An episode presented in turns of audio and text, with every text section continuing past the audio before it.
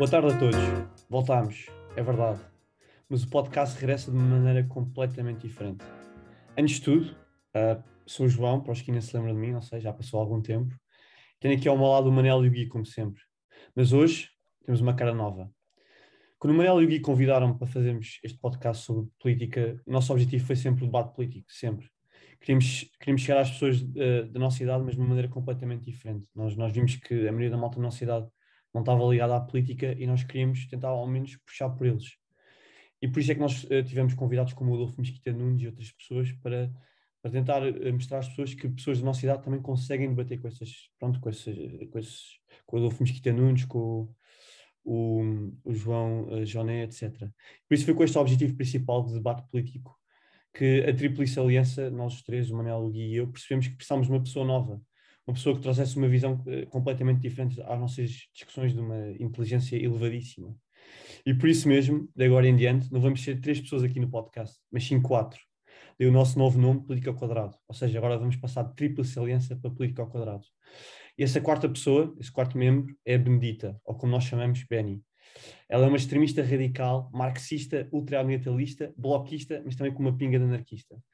Com esta introdução, os nossos ouvintes devem estar desejosos a conhecer, por isso vamos metê-la já sob pressão. Nossa primeira parte do podcast, uh, em, uh, já tendo em conta as legislativas que estão, estão aí próximas, vamos fazer um jogo chamado Eu Voto. Basicamente, cada um vai dizer quem é que vai votar nestas legislativas e explicar porquê e depois no próximo podcast vamos ver quem é que se acobardou e mudou de opinião. O único, não, o único não, que não pode dizer que mudou de opinião é o Manel, porque senão usar para lá da Assembleia de Freguesia do Parque das Nações, por isso, Manel, então, a pau. É verdade. Mas, mas começando por ti, Benny, olá, pronto. Um, vais votar em quem?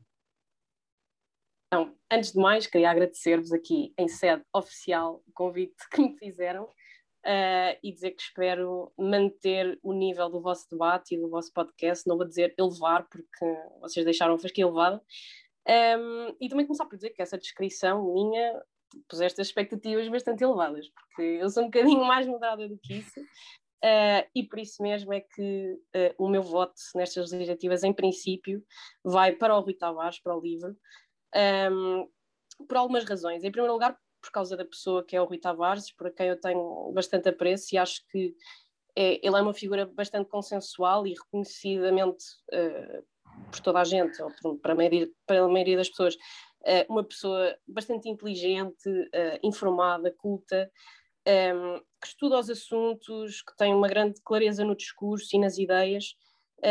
e que se pauta, pelo que eu tenho percebido, por uma grande honestidade intelectual. E, e eu acho que isto são características muito importantes num, num parlamentar e, e, acho que ele uh, pode limpar um bocadinho a imagem que, que a Joacine deixou, deixou do livro neste sentido.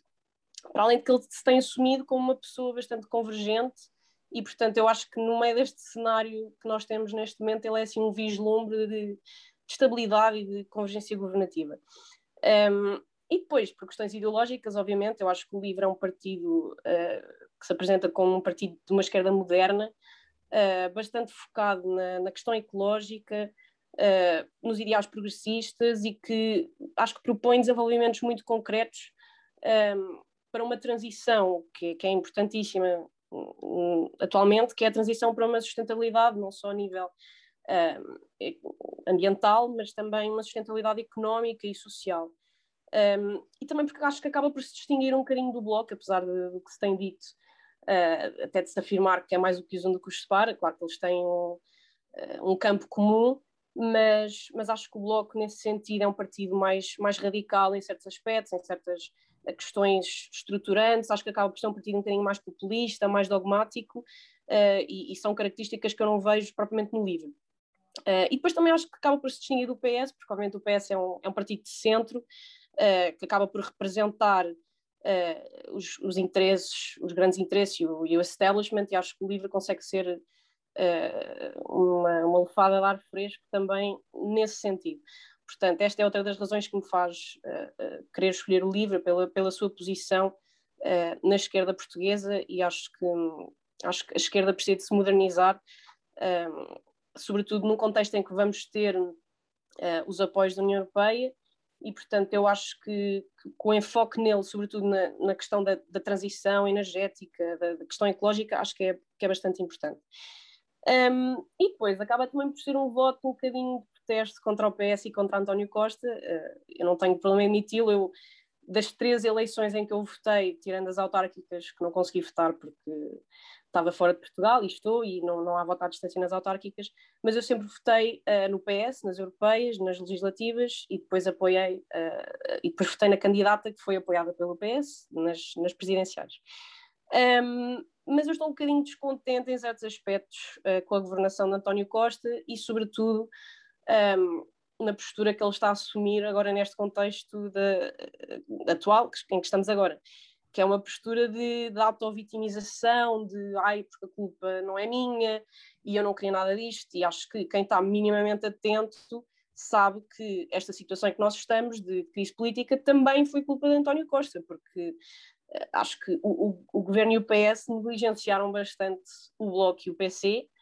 Um, como se tem dito também, votaram muitas vezes, maioritariamente, aliás, um, com o PSD, com a direita, e portanto acho que eles não cumpriram uh, alguns compromissos que tinham assumido com os dois partidos. E portanto acho que não, não veio como grande surpresa um, este divórcio da, da, esquerda, e acho que é, é uma posição um pouco arrogante de António Costa achar que o Bloco e o PC tinham obrigação de viabilizar o orçamento, uh, sendo que o, o, governo não cumpriu uh, devidamente com os compromissos que assumiu nos orçamentos. Benny, desculpa, desculpa, desculpa interromper-te, mas é, só, só, gostava de fazer uma pergunta por causa disso do voto de protesto no PS.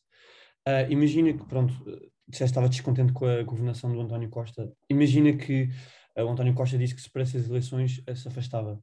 E o candidato mais, pronto, o que está mais, o, supostamente o sucessor do António Costa, o que a maioria das pessoas prevê, é o Pedro Nuno Santos, o Ministro das Infraestruturas. Tu vias com bons olhos essa substituição de António Costa para Pedro Nuno Santos, ou ou esse, voto, ou esse voto de protesto não inclui o Pedro Nuno Santos, digamos assim?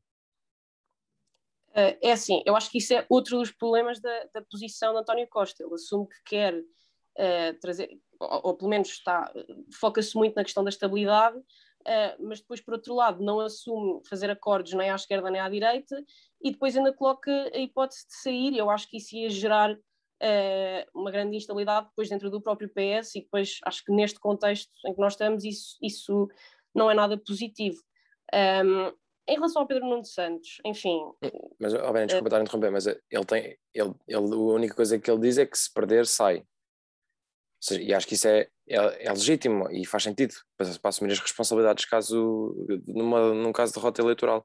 E aí acho que é um curso até natural das coisas, quando um líder partidário, e aí até acho que faz bem, em certo sentido, quando um líder partidário não consegue cumprir com os objetivos eleitorais, tem que assumir essa sim, responsabilidade. eu compreendo. A, a questão aqui é que se não fosse esta situação toda, nem se, nem se colocava essa hipótese em questão, não, não íamos ter essa hipótese de, de repente o António Costa sair uh, e, e, depois estarmos aqui num, num contexto de, de, instabilidade dentro certo. do próprio PR. Portanto, para mim o problema começa mesmo aí. Uhum. Uh, em relação ao Pedro Nuno Santos, eu acho que isso, isso dá para outra discussão. Uh, ele é uma figura que eu ainda não estudei muito, obviamente que, que, ele é de uma linha mais de esquerda do PS e alguns até o consideram muito um bocadinho radical. Um, portanto, ainda teria que pensar um bocadinho se vejo com bons olhos ou não. Também se fala de, de uma possível linha uh, do Sérgio Sousa Pinto, que, que apresentam uma parte do PS mais, mais central ou mais à direita, vá. Um, mas enfim, acho que isso, isso é depois conversa para depois, até porque eu não sei, não vejo António Costa a perder as eleições propriamente, como nesse sentido. Portanto, acho que isso depois vai ter que ser avaliado em sede própria. Esperemos mas... que seja conversa para depois das eleições. Exatamente. Exatamente. Uh, mas pronto, depois finalizando aqui um, mais uma razão para o meu descontentamento com António Costa em concreto é, é o discurso da maioria absoluta, uh, que eu acho que é um delírio também, acho que o PS não vai ter maioria absoluta em situação alguma, e, e, portanto este apelo ao voto útil no PS e, e, que só a maioria absoluta é que vai trazer estabilidade, isto francamente é um bocadinho antidemocrático e, e aqui uh, vou, não é parafrasear, mas o Daniel Oliveira referiu isto no, no eixo do mal e eu concordo muito com ele, que é um, as pessoas não têm que votar um, neste sentido de, de, o mal menor ou o que é que traz mais estabilidade, as pessoas têm que votar no partido em que uh, em que se revêem e, e, portanto, ele tentar tirar total utilidade ao voto no Bloco de Esquerda ou no, ou no PC, um, lá está, parece-me parece um pouco sensato.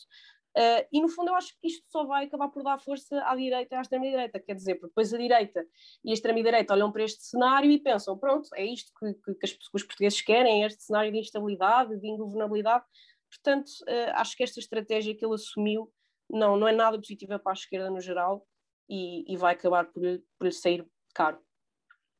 Okay. Deixa-me deixa só dizer uma coisa sobre o, sobre o livro que me ficou por uh, ficou aqui entalado que eu acho que o livro tem um, uma, um papel difícil porque já há escolha, muita escolha à esquerda, ou seja, já tens vários partidos à esquerda que se diferenciam e isto ficou, isso ficou denotado agora com estas, com estas eleições antecipadas, com, com o chumbo do orçamento, viu-se que aqueles que diziam que a geringonça não ia funcionar, funcionou durante bastante tempo, mas aqueles argumentos que foram dados na altura quando houve esse acordo, agora ficaram evidenciados, que é as várias famílias de esquerda muitas vezes têm questões cruciais de desacordo.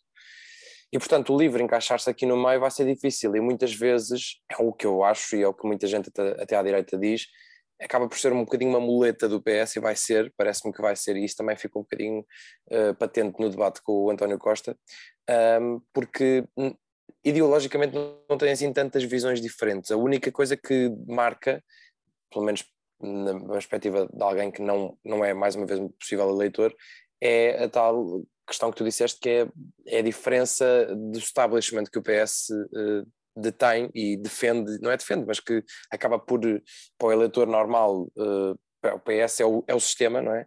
E o, o é um bocadinho uma, um disruptivo do sistema. E, mas de resto, ideologicamente, parece-me que andam ali muito de mão da, mãos dadas e depois é uma dicotomia muito difícil um, eh, não se quererem uh, colar a, a, uma disrupção estilo bloco de esquerda. Não sei se me estou a fazer entender. Ou seja, se Sim, por um lado. Diz eu acho que. Desculpa, desculpa, mas eu acho que isso acaba por ser positivo. Ou seja, eu acho sem dúvida que há lugar para o livre, um, ehm, pelas razões que eu disse. Eu acho que acaba por se distinguir das, das restantes esquerdas uh, que estão neste momento representadas pelo, no Parlamento, nem que seja pela questão de se focarem uh, ou de darem muita, uma grande prioridade à questão ecológica, mas eu acho que ele poderia acabar por ser uma ponte até entre precisamente o PS e, e os partidos mais à esquerda, e portanto eu acho que eu vi isso como algo positivo. Sim, sim. Uh, mantendo esse, esse intermédio entre não ser uh, intransigente e disruptivo, como se calhar vai ser o Bloco ou o PC, mais o Bloco neste caso, uh, mas também não estar totalmente alinhado uh, com o que são os interesses do, do, PS, independentemente das presenças ideológicas, porque acho que, acho que isso é, é normal. São, uh, pronto, o LIVRE é um partido de esquerda uh, que, se pode, que se podem encostar aos dois lados, eu diria. Portanto, eu acho que isso pode ser positivo. Mas, mas isso eles também dizem sempre independentes e, e, e fortes, digamos assim, mas depois quando chega à proposta do PS forma. Pois é, é essa a dicotomia política que eu estava a tentar explicar, mas eu, eu também vejo com bons olhos, atenção, eu vejo o livre, a entrada do livre, acho que pode ser um. Desde é que mais... não tenham muito dogmáticos, eh, pode ser uma, uma boa, uma lufada de ar fresco na esquerda. Espero. Mas não é mais em termos ambientais só? Acaba por ser um bocadinho por aí, não é? Também, também também, e sobretudo porque pode roubar votos ao PAN. Porque... Mas isso também é o Bloco, é. O Bloco também é ambiental. Hum, mas o Bloco, não, o bloco é mais anticapitalista no sentido do termo uh, ecológico. E o, o, o, LIVRE até pode ser, mas não se declara.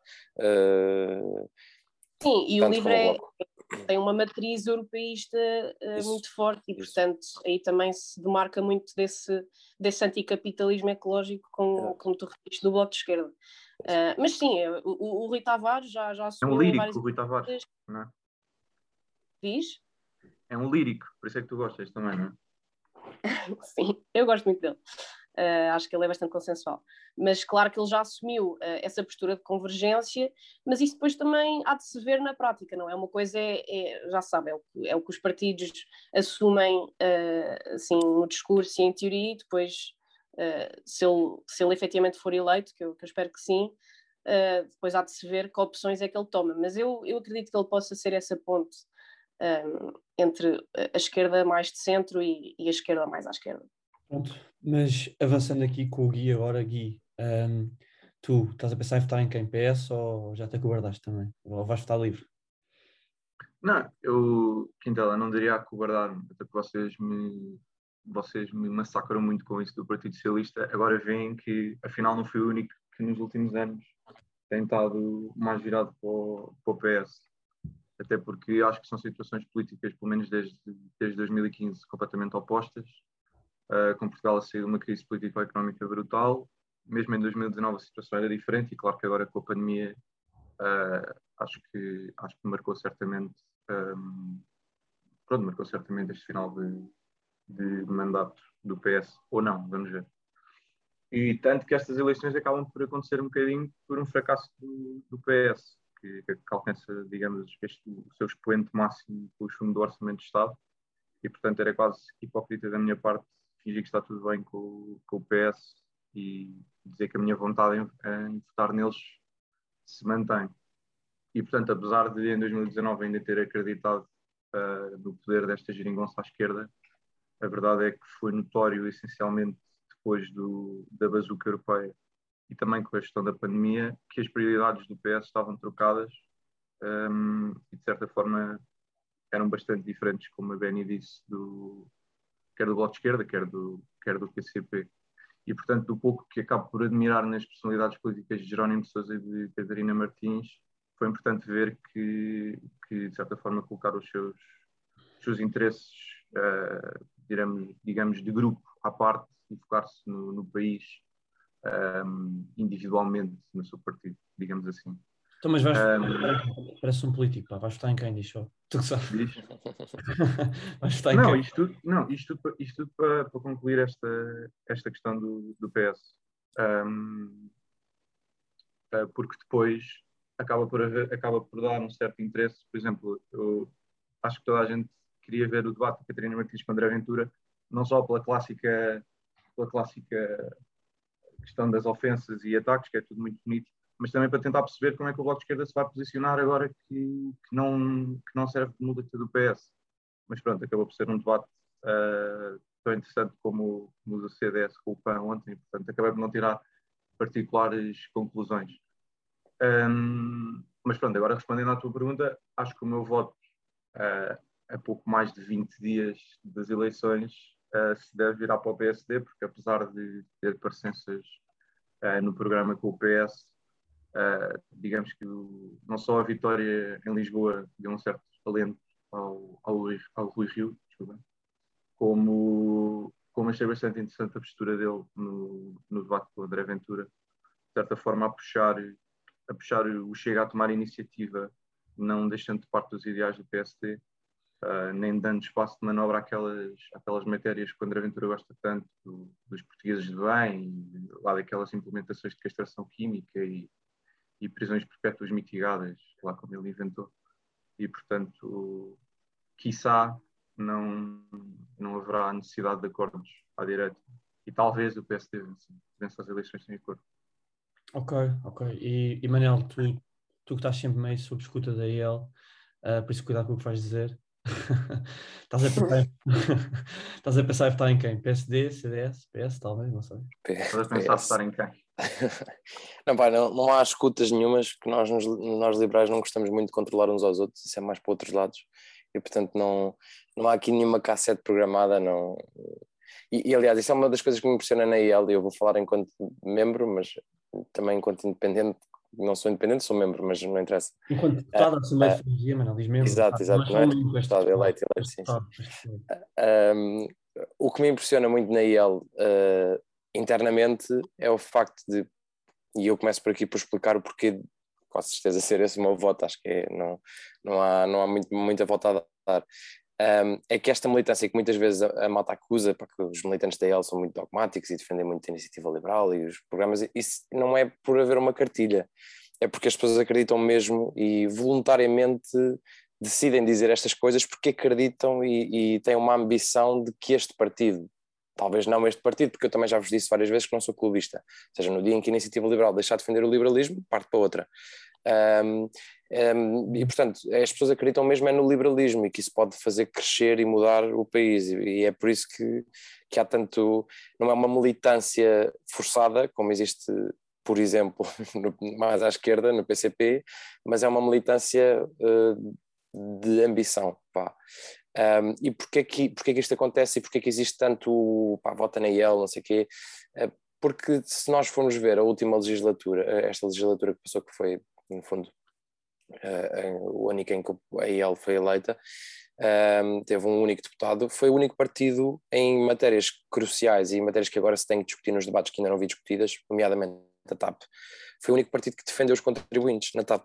Foi o único partido que claramente esteve ao lado, uh, esteve contra uh, em o enterro de milhões na TAP, por exemplo. E portanto, um, foi o único partido também que lutou, não, esse não, talvez não tenha sido o único, mas, mas foi um dos partidos que lutou para baixar a carga fiscal, nomeadamente nos, nos combustíveis, uh, nomeadamente uh, no IRS. Houve uns quantos partidos que também tomaram iniciativas parlamentares para, para fazer com que isso acontecesse, um, mas, mas não um verdadeiro choque fiscal. Um, e a Iniciativa Liberal, nesse sentido, foi, foi o único também.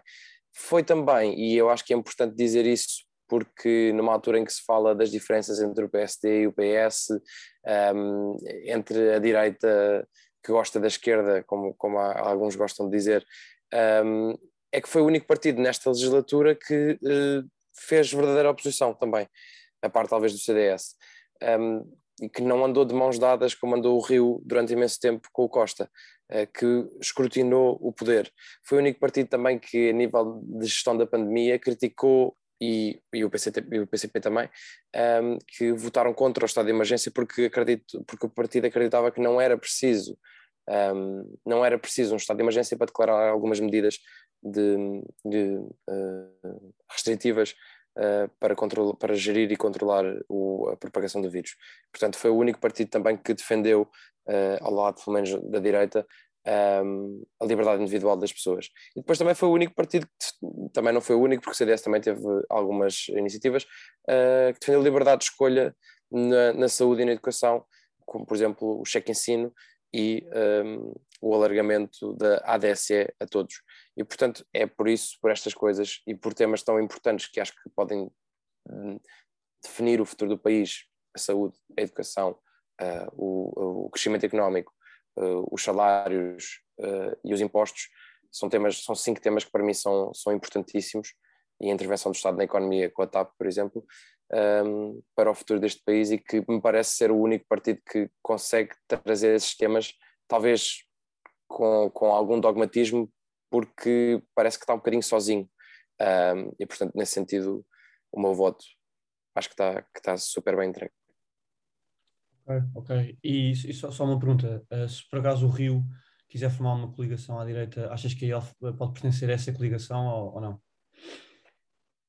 Eu, eu, eu acho que, que a IEL pode, pode conversar. Isso, isso tem, tem que haver uma conversa, porque é sempre melhor ter um, um, um governo de direita ou um governo que, que, que, esteja mais próximo. Isto na perspectiva do, da IEL eh, é mais, é mais inteligente ter um, um governo que se aproxime ideologicamente da IEL, à direita, o PSD, do que do PS. E, portanto, tem que haver uma conversação, tem que haver uma negociação, e se de facto houver convergência nas ideias, sim. Uh, acho que essa conversa já foi admitida uh, pós-eleitoral. Ok, ok, ok.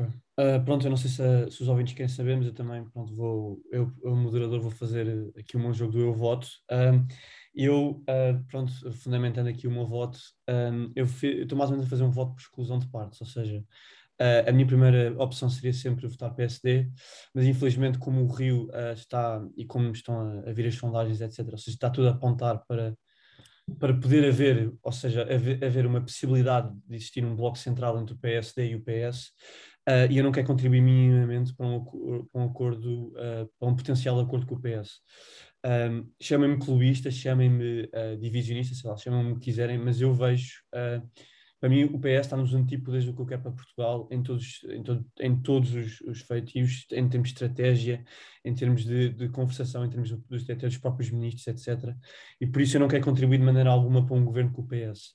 Dessa maneira, não vou votar Rio, porque pronto, pode haver sempre essa possibilidade e não quero contribuir de maneira alguma.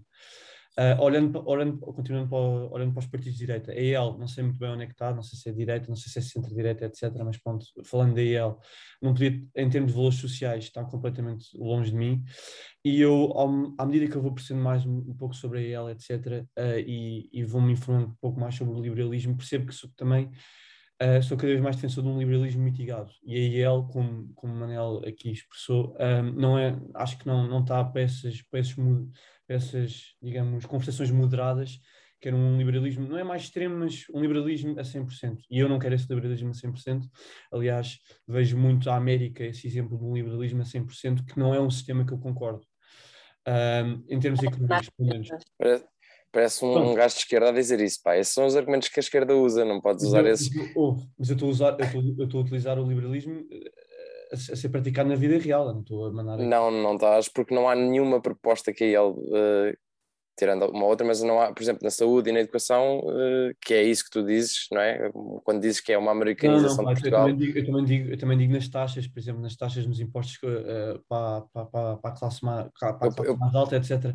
Se tu reparares bem na América, existe a maior, quase a maior discrepância entre, por exemplo, Jeff Bezos, a Warren Buffett, etc. Essa, uh, um, um, dos grandes problemas na América é eles não conseguirem taxar essas pessoas. Eu não quero que isso aconteça em Portugal. Mas pronto, continuando, ou seja, eu cada vez corro mais para o liberalismo, vejo que também não corresponde a esse liberalismo que é definido pela, pela Leal. E por isso fica, fico com o CDS e com o Chega. Falando do Chega, André Ventura, um, eu acho que o principal problema, acho, eh, viu-se perfeitamente neste, neste debate com o Rui Rio, que um, o PSD, vocês vão me chamar louco, mas eu acho que o PSD e o Chega não estão sim, não estão anos de luz. E acho que fez muito bem neste debate, porque eles falam naqueles temas centrais da castração química, da pena de prisão, etc. Um, e o Rio não conseguiu contra-argumentar a dizer que, afinal, não estamos assim tão longe. Isto fez muito bem na, na, na pena de prisão.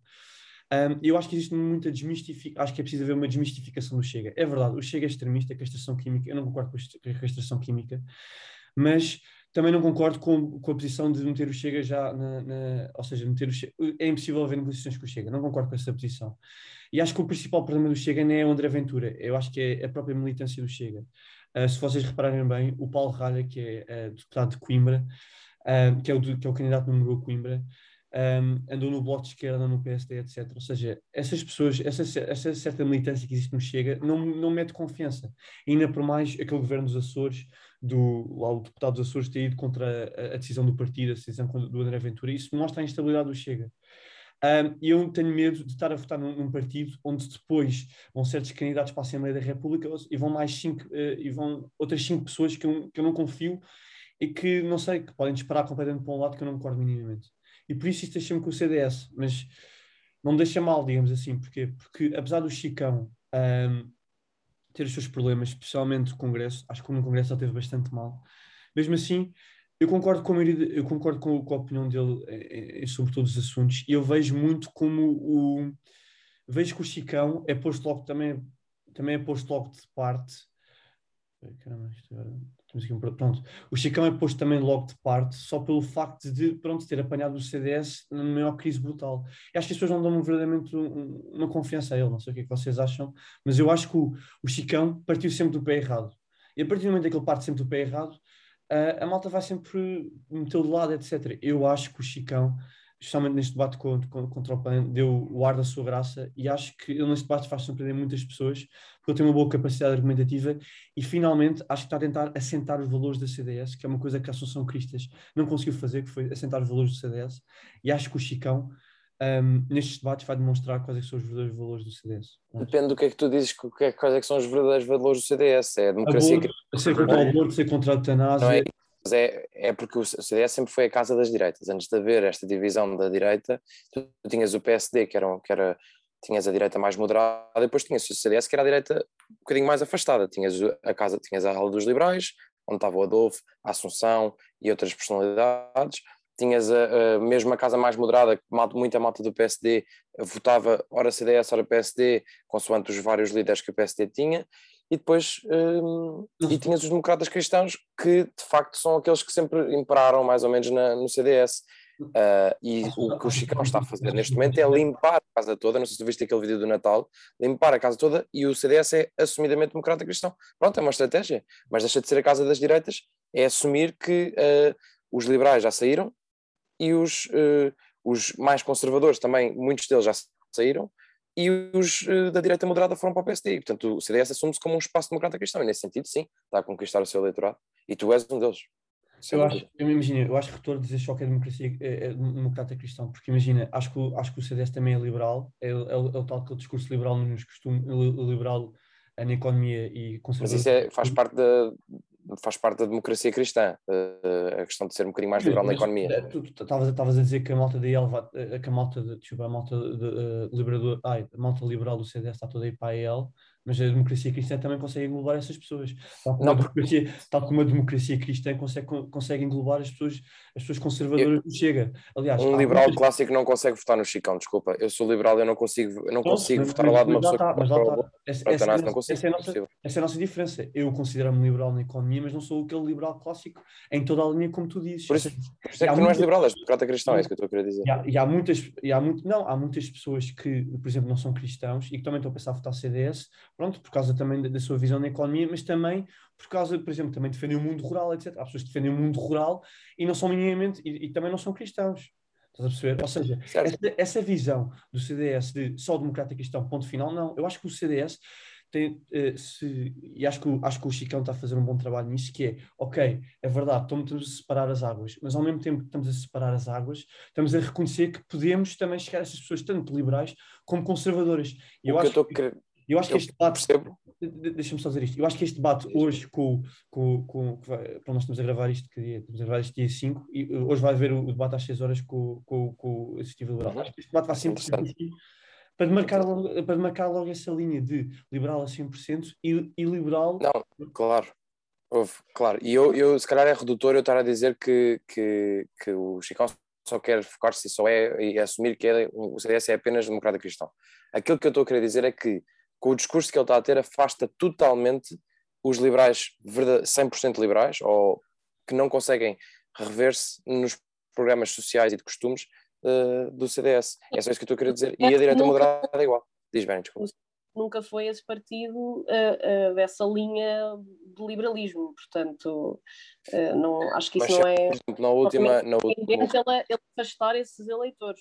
Mas, mas sempre teve pessoas que defenderam isso que defenderam uma linha mais liberal e deu essa liberdade de, de, de, de, opinião. Hoje em dia há uma purga dentro do CDS para que essas pessoas desapareçam. Se não estás comigo, sai fora. E as pessoas saíram todas fora porque não concordam com aquilo que o Chicão defende. E é isso que eu estou a querer dizer. Ou seja, não estou a dizer que, pronto, os líderes definem a sua, a sua, uh, a sua linha ideológica, claro, isso é óbvio. Agora, uma coisa é definir a sua linha, outra coisa é dizer, estes nós não queremos estes eleitores nós não queremos, nós só queremos aqueles que defendem o mundo rural e que, e que são cristãos, ou que, ou que, são cristãos, ou que, ou que pá, percebes, e afastar todos os outros, parece mas é, vai ser interessante para este debate Mas eu, eu não estou a estratégia, não é? essa, essa, essa tua estratégia de expulsão, ser essa aqui não está a expulsar absolutamente ninguém, mano. Tipo, estás a dizer que até parece que eles estão todos a emigrar porque o Chicão está todos a expulsá-los. Imagina, eles saíram, eles saíram porque não aliás, o Mesquita não saiu porque o fundamento do Adolfo Mesquita ter saído não foi por causa do, da política do CDS, mas sim foi por causa da maneira como o Chicão agiu no Congresso, estás a ver? Ou seja, não foi por causa de uma quebra ideológica com o CDS, estás a, estás a dizer até Não, não, foi, não ideológico. Não foi só isso, mas foi também. Parece que, que, que o Chicão disse: olha, a partir de agora acabou-se o liberalismo, acabou-se o. Não, mas sim, mas é isso que eu estou a dizer. Ou seja, ele, ele no fundo. Houve uma demandada, houve uma demandada por causa. Tu viste o vídeo de Natal dele? Mas, imagina, esse vídeo de Natal, eu, eu não achei tão mal esse vídeo de Natal. Esse vídeo de Natal, ele mais uma vez. Uh, a, a demarcar a sua posição, estás a ver? Ele não disse, eu, eu, nesse vídeo, eu não sei se calhar devemos ter interpretações diferentes, mas eu nunca ouvi ele dizer nós não queremos os liberais. Eu nunca ouvi ele dizer isso. O que ele disse foi, o que ele disse foi, há certos liberais que, que, que pronto, que, que têm esse comportamento, ele, ele, comparou com aquela tia rica, etc. E esse, esses liberais estão na sua posição, mas nós podemos sempre acolhê-los se eles mudarem de opinião. Esse é o ponto dele. Ele nunca quis. Diz, pronto, esse é o teu, esse é a tua análise disso. Não esquecer que o Chicão uh, equipara o, a IEL a um bloco de esquerda liberal na economia. Portanto, ele aí acaba por uh, diminuir um bocadinho os liberais. É isso que eu estou a querer dizer, é que, por exemplo, eu nunca vi ninguém da IEL a dizer que, o CDS era o partido dos betos ou era o partido do, dos, da malta com, com, uma cruz ao peito. Eu acho que tu teres uma definição ideológica é diferente de tu arrasares os outros e dizeres estes não quero, estes são as primas modernaças, estes são, é a direita que anda ao lado do PS, é a direita até gosta da esquerda, pá, o CDS sempre foi congregador de todas as direitas. E, e, e esse vídeo de Natal, o Adolfo, não sei se vocês viram, o Adolfo no Twitter disse: o problema é que é, esquece o Chicão que é, acaba o Natal sozinho. E é verdade, é que ele acaba por estar sozinho na defesa de, das suas ideias, porque não congrega todas as, as, as direitas. Só isso. Só, só, só, para acabar a discussão, essa ideia de congregar todas as direitas é verdade, mas há, às vezes acontece o que tentas apanhar, tentas apanhar tudo, mas acabas por não apanhar nada. Isso foi, isso foi o, o princípio do fim do.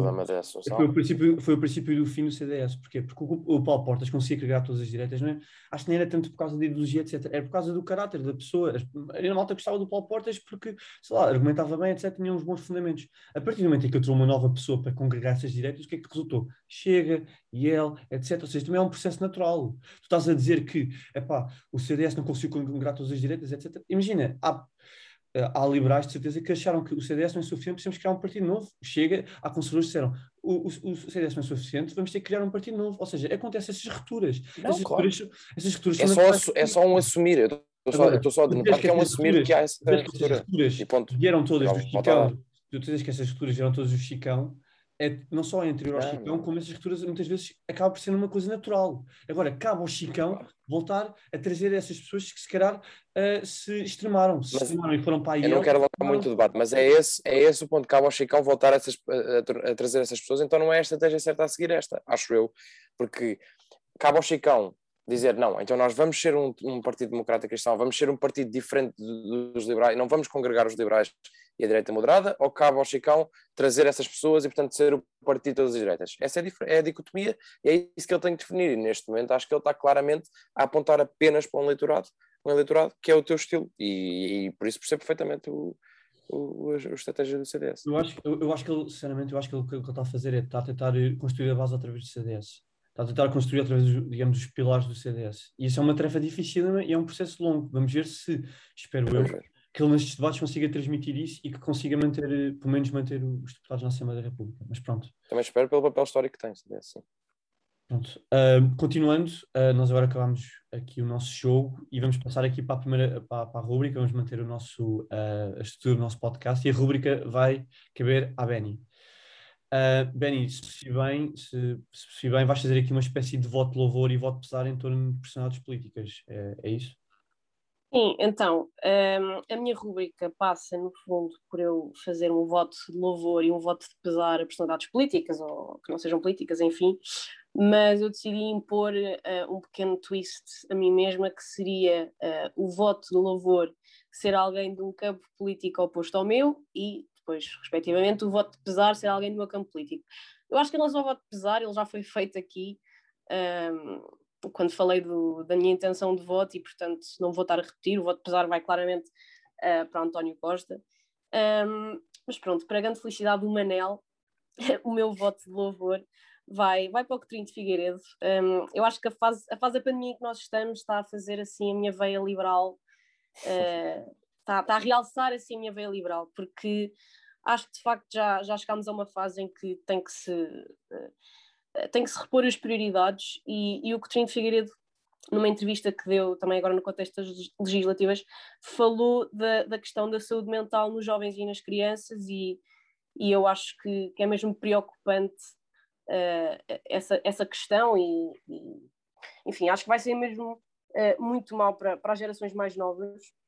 Um, e, e, de facto acho que se tem que dar uma, uma atenção renovada a isso, acho que se tem que normalizar a pandemia, uh, já se percebeu que ela veio para ficar, e portanto acho que não dá para andarmos aqui a gerir o país em que durante cinco meses temos alguma liberdade uh, e volta tudo meio que ao normal, e depois estamos cinco meses em pânico e uh, já se está a repensar tudo, e portanto esse, essa é, é, é, a minha nota de louvor uh, para essa referência que o Coutinho de Figueiredo fez. E acho que é importante e, e é um assunto que tem sido um bocadinho negligenciado, vá.